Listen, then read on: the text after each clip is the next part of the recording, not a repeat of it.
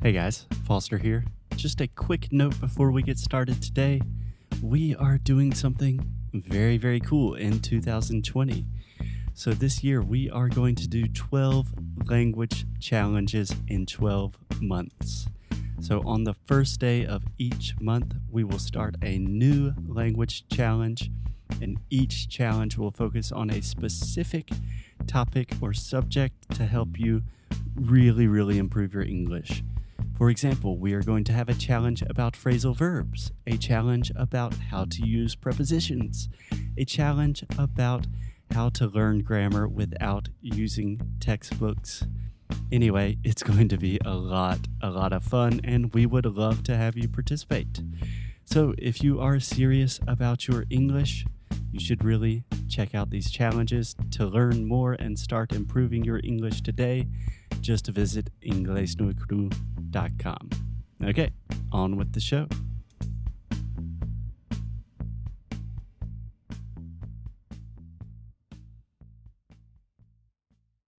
Olá, pessoal, tudo bem? Só para avisar que a nossa promoção com Cambly ainda está rolando. Então, para você, ouvinte, fã, é aquela pessoa que ama o inglês no e cru, tem esse VIP discount maravilhoso.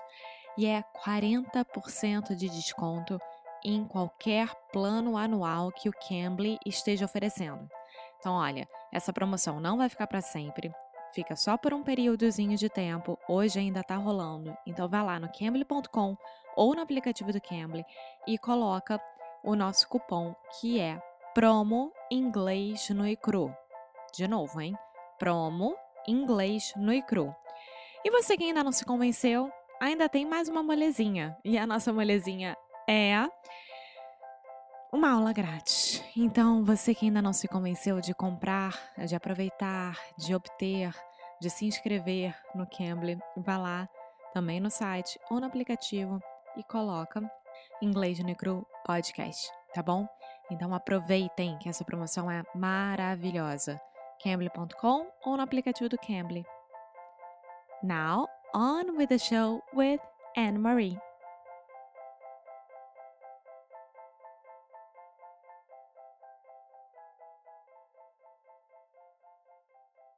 what advice I'm asking for a friend. This is not for me, but someone who Uh-huh.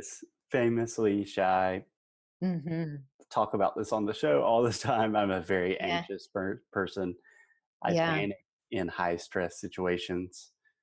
What are like some best practices for someone that traditionally suffers from Yeah, anxiety and not responding well in stressful situations? right. I think those are great questions. And I, I'm just like you. I will never forget. Um, I grew up playing the piano. I hated playing for anyone. I would only practice at home when nobody was listening.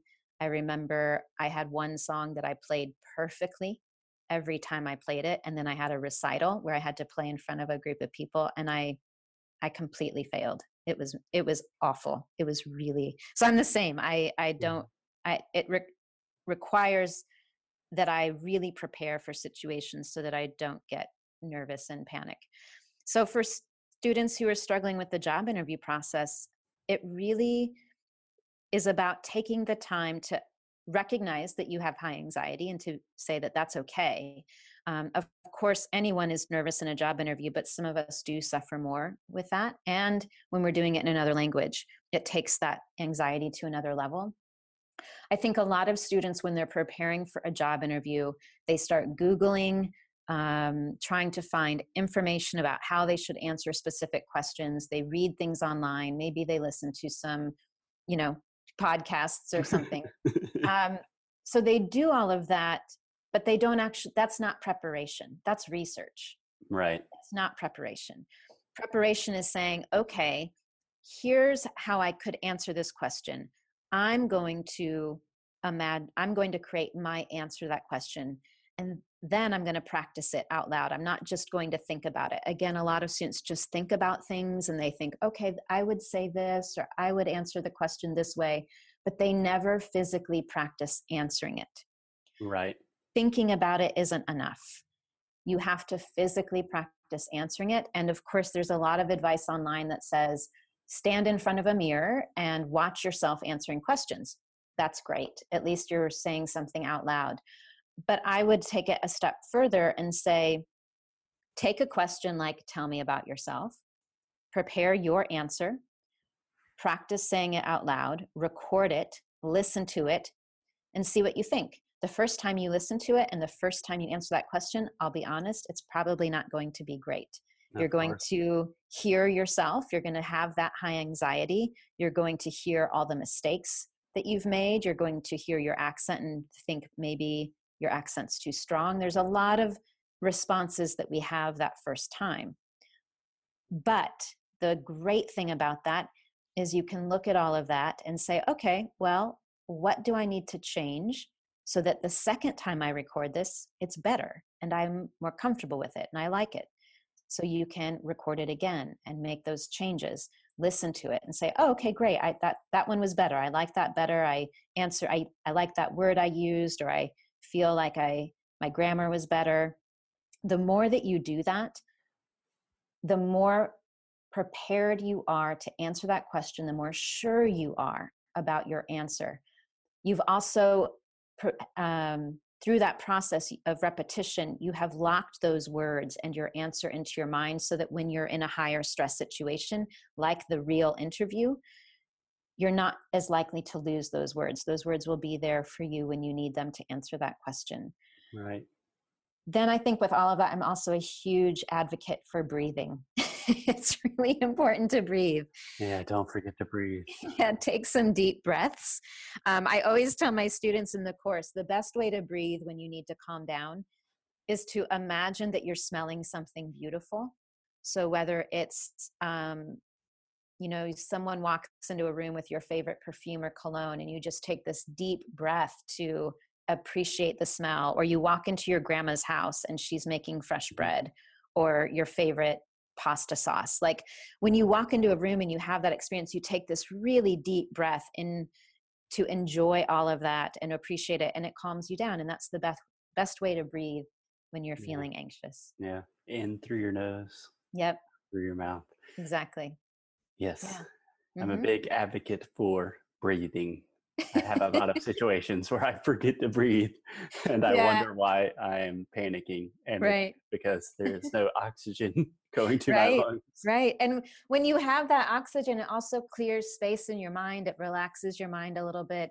Um, one of the reasons people forget things in an interview is they're just panicked and their their brain is so focused on the fear that they don't have time to think about the words that they want to use. So using that breath to calm down and get that panic out of your mind allows you to refocus and go back to finding the words and the grammar that you want to use instead of being focused on the fear that you have in that moment. Right, right. And I cannot agree strongly enough with the idea of recording yourself. Yeah. Even videotaping yourself. Yep. Yes. Because when you do that, it's not rocket science like what you need to change. Mm-hmm. I had to do this consistently during business school. Mm-hmm. And immediately when they turned on the camera, they would make mm-hmm. us do this in front of other people, which was not fun. I would hate that. uh, uh, terrible, terrible torture. But immediately you can see, like, oh, my posture is awful. I'm not Mm-hmm. breathing. I'm moving around a lot. I'm Mhm. super fast. Right. The changes you need to make are normally relatively obvious. Yeah. Yeah. And you don't know them if you never, y- again, it's that idea of if I think about this or if I do some research on Google, if I look at some blog posts, I'll be prepared. But none of those tell you how fast you speak. None of those tell you how you sound when you speak. None of those tell you um, whether you're using the words that you really want to use in your answer. The only way that you can identify those things that are great about your answer and the things that you want to change is to record it, physically do it, record it, listen to it, or watch it, analyze it, and make those changes. There's just no other way around it. Absolutely. Yeah. I agree with that very strongly. Yeah. So, can I ask you another question? Again, asking for a friend.